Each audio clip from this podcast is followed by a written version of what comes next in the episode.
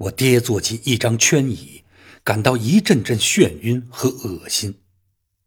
过了好几分钟，心头又袭来一阵恐惧，我不禁浑身战栗不已。地上那张惨白的脸和直瞪着我的那双眼睛，使人无法忍受。我赶紧起来，找了一块桌布，把它盖了起来。接着，我踉踉跄跄地扑到酒柜前，抓起一瓶白兰地，猛灌了几大口。我以前也不是没见过凶残的杀人场面，我自己在马塔贝尔战争中，甚至还亲手杀过几个人。但哪一次也没有眼前这桩入室凶杀案更残忍、更冷血渗人。我费了好大劲儿，才使自己慢慢镇定了下来。看了看腕上的表，时间是十点半了。突然，我心头一动，想起一件事儿，便赶紧起身，把几个房间里里外外仔仔细细地搜查了一遍，没有人。也没有发现有人来过的明显痕迹。我放下百叶窗，把所有窗户的插销都插好，又走过去把门链也拴上。这时，我的脑子才慢慢清醒过来，可以想事情了。我花了差不多一个小时，才把事情的前前后后理清头绪。我想，我现在不用太慌忙。除非那些杀手们再窜回来，不然直到明天早晨六点之前，我还有充分的时间来做好打算。首先，一件事情非常明显，我已经引祸上身了。我现在对斯卡德的故事已经一点儿也不存怀疑了，他盖在桌布下的尸体就是证明。那些知道他发现了他们阴谋的家伙。终于找到了他，并用最彻底的办法封住了他的嘴。是的，他永远沉默了。但是他在我家待了整整四天。他的敌人们知道这个，他们肯定会想到他已向我透露了一切。所以，下一个必须除掉的就是我了。可能就是今晚，也可能是明天或后天。总之，我的日子已经屈指可数了。我继而又想到了另一种办法：我现在就去向警察报案，或者我先去睡觉，留着让帕多克明天早晨发现尸体后去报案。可是，我又怎么对他们讲清斯卡德的事儿呢？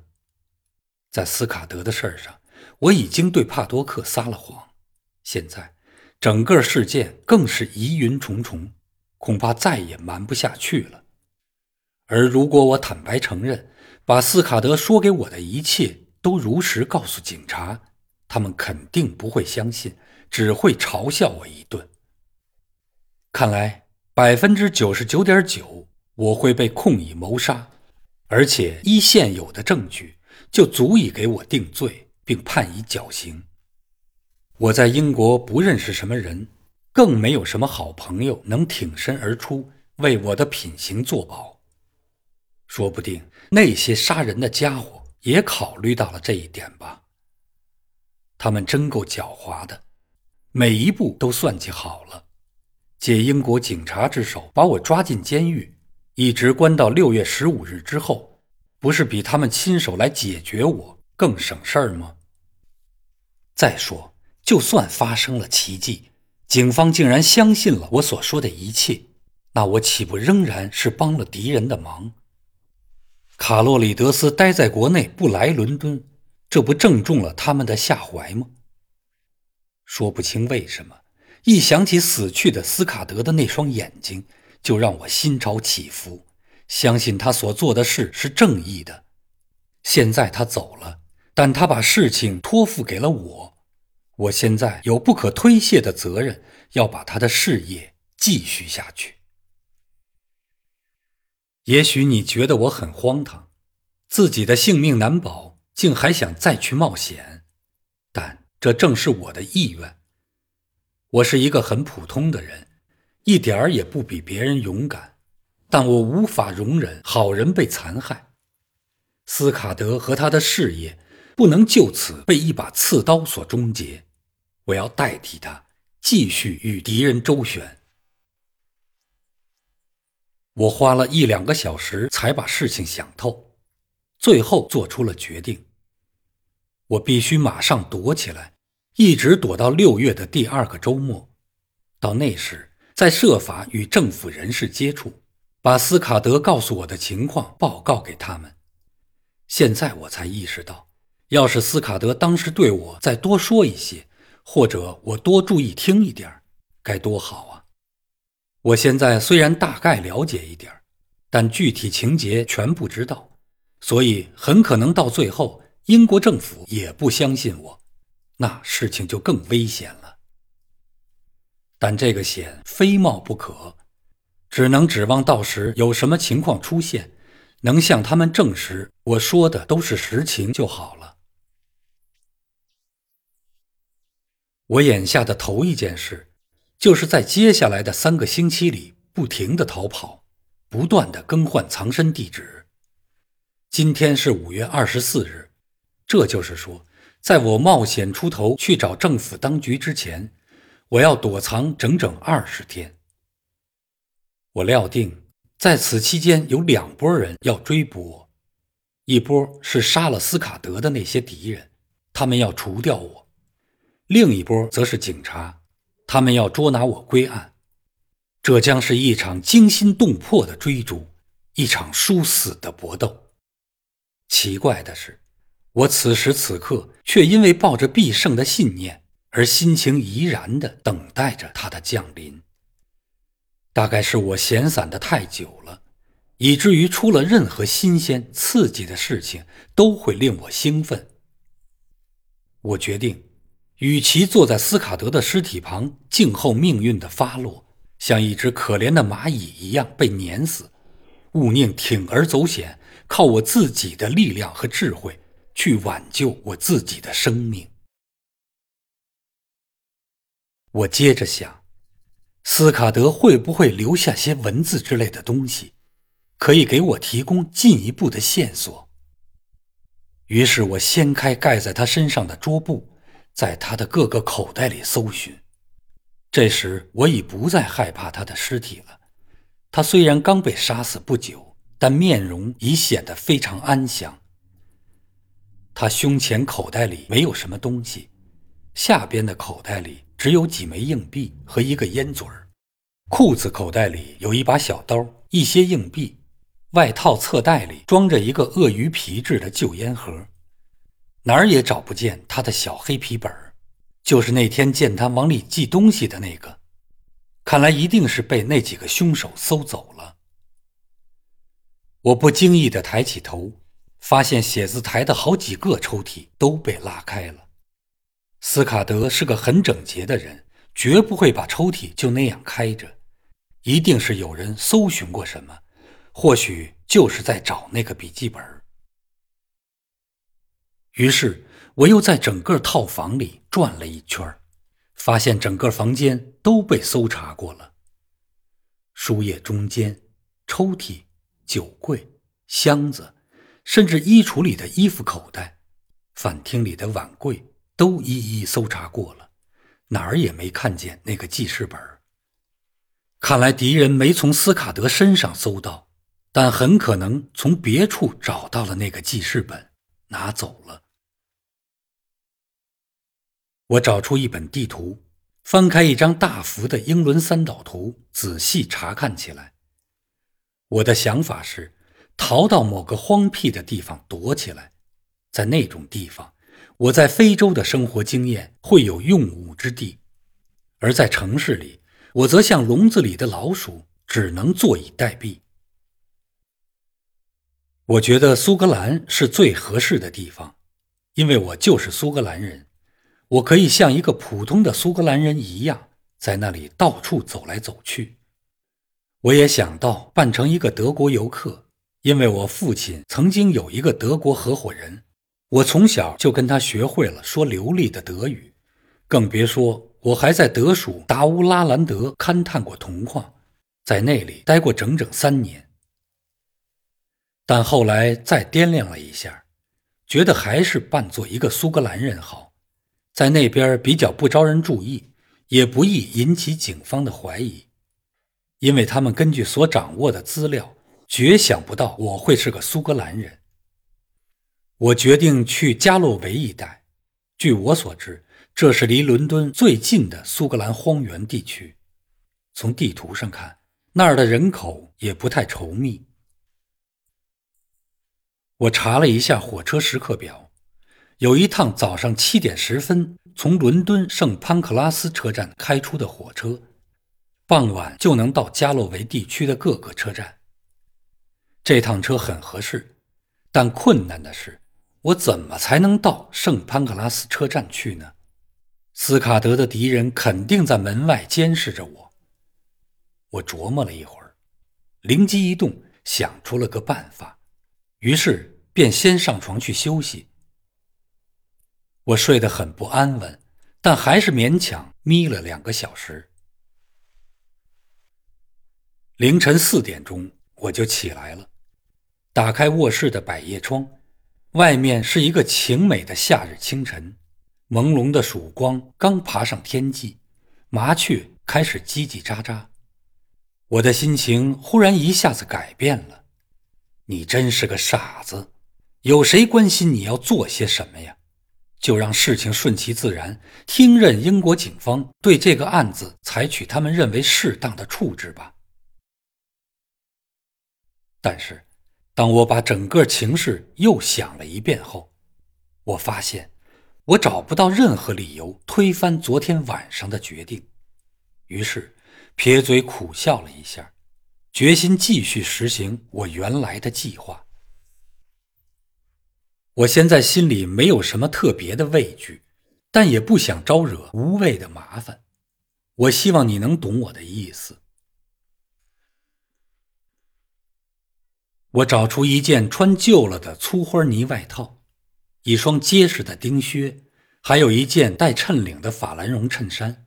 又在不同的口袋里分别塞上一件备用的衬衫、一顶布帽、几条手绢和一把牙刷。两天前，我从银行里提出了一大笔钱，都是金币，以备斯卡德不时之需的。现在，我从中取出五十英镑，都塞进了一条我从非洲洛德西亚带回来的皮带里。我想这些钱够我用了。然后我洗了个澡，并把我下垂的八字胡须剪得只剩下了短短的胡茬儿。现在该进行下一步了。帕多克通常是七点半钟准时到达，然后用一把打开弹簧锁的钥匙自己开门进来。但在六点四十分的时候，送奶工就该来送奶了。他一来。就是一阵瓶罐咣咣啷啷乱响，因为每天清晨被他这样打扰，就记住了他来的时间。我有几次出门乘早班车，曾在门口碰见过他。他是个跟我差不多一般高的年轻人，嘴上留着乱糟糟的胡须，身穿一件白大褂儿。我发现，就只有在他身上赌一把了。我走进昏暗的吸烟室，晨光刚刚从百叶窗的缝隙间透进来。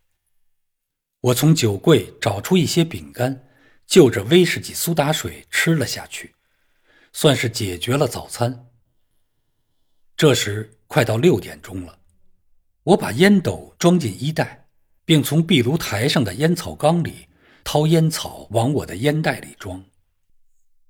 当我把手塞进烟草里时，我的手指碰到了一样硬硬的东西，拿出一看，竟是斯卡德的那个黑色的小记事本。哇哦，这倒是个好兆头！我掀起斯卡德身上盖着的桌布，又看了看他，他脸上所显露出的安详和尊严，叫我惊讶而感动。再见了，老伙计。我轻声说：“我将为你尽我最大的努力。祝我好运吧，无论你在哪里。然后，我待在客厅里，等候送奶工到来。在整个事件过程中，这真是最最难熬的一段时间了。好几次，我都几乎憋不住要破门而出。六点三十过去了，六点四十到了，他还没有来。这家伙怎么偏偏今天迟到呢？到六点四十五，又过了一分钟，终于听到了门外面牛奶罐子的撞击声。我一把拉开前门，正是那个牛奶工，他正在一面吹口哨，一面从他那一大堆奶罐中取出给我的一份。见我猛地出来，吓了一跳。你进来一下，我有话跟你说。说着，我便把他让进了饭厅。我看你也像是个爱玩的人吧，所以我想请你帮点忙，把你的白大褂和帽子借我用十分钟。这儿是给你的一英镑。一见到金币，他的眼睛都睁大了，咧开嘴笑着问道。是什么游戏啊？打赌。我说，现在没时间给你解释。要赢的话，我就得当十分钟的送奶工。你只要待在这儿，等我回来就行了。耽搁你一小会儿，不会有人抱怨的。这一磅金币就归你了。行啊！他高兴地叫道：“我当然不能扫您的兴嘛！给你，这是衣服，先生。”我戴上他的蓝色平顶帽，套上他的白大褂，拎起一筐牛奶，随手撞上门，便吹着口哨下楼去了。到了楼下，管电梯的人冲我吼了一声：“闭上你那嘴巴吧！”看来我装扮的还算成功。起先我以为街上没人，但马上就看见一百码外有一个警察，接着。又看见一个闲逛着的人从街的另一头学了过来，我心里一动，抬眼望了望对面的房子，发现二楼的窗子后面有个人影那个闲人走过来时，朝楼上望了一眼。我想，那一定是他们在交换信号。我嘴里吹着轻快的口哨，学着送奶工的样子，大摇大摆地穿过街道。走进了侧面的第一条小街，一直走到向左拐弯，上了另一条穿过一片空地的街道。到了这条街，只见四处无人，我便把牛奶筐子一下子摔进了路旁的垃圾箱，然后把帽子和大褂也摔了进去。我刚把自己的布帽子也扔进去时，一个警察恰好从街角上转过来。我连忙问了他一声“早上好”，他也随随便便的回应了我一声。这时，附近教堂的大钟敲响了七点。再也不能浪费一点时间了，我一拐进尤斯顿街，撒腿就跑。尤斯顿车站大钟的时针已指向了七点过五分。跑进圣潘克拉斯车站时，已经没时间去买票了。何况我还没想好要在哪里下车。一个搬运工告诉了我站台的位置。待我跑进去时，列车已经开动了。两个车站工作人员拦住了我的去路。我一闪身躲开他们，再一纵身便跳上了最后一节车厢。三分钟后，当火车呼啸着穿过北方一个个山洞的时候。一个怒气冲冲的列车员堵住了我，盘问我要到哪里去。我报了一个忽然想起来的地名，他便给我开了一张去牛顿斯图瓦特的车票，并把我从我藏身的头等车厢带到了一个可以吸烟的三等车厢里。吸烟间里坐着一个水手和一个带着小孩的胖女人。列车员骂骂咧咧的走了之后。我便用手指抿抿眉毛，操起我那口浓重的苏格兰话，开始对我的两个旅伴抱怨起赶火车有多难之类的事儿。这样，我就正式进入了我的角色了。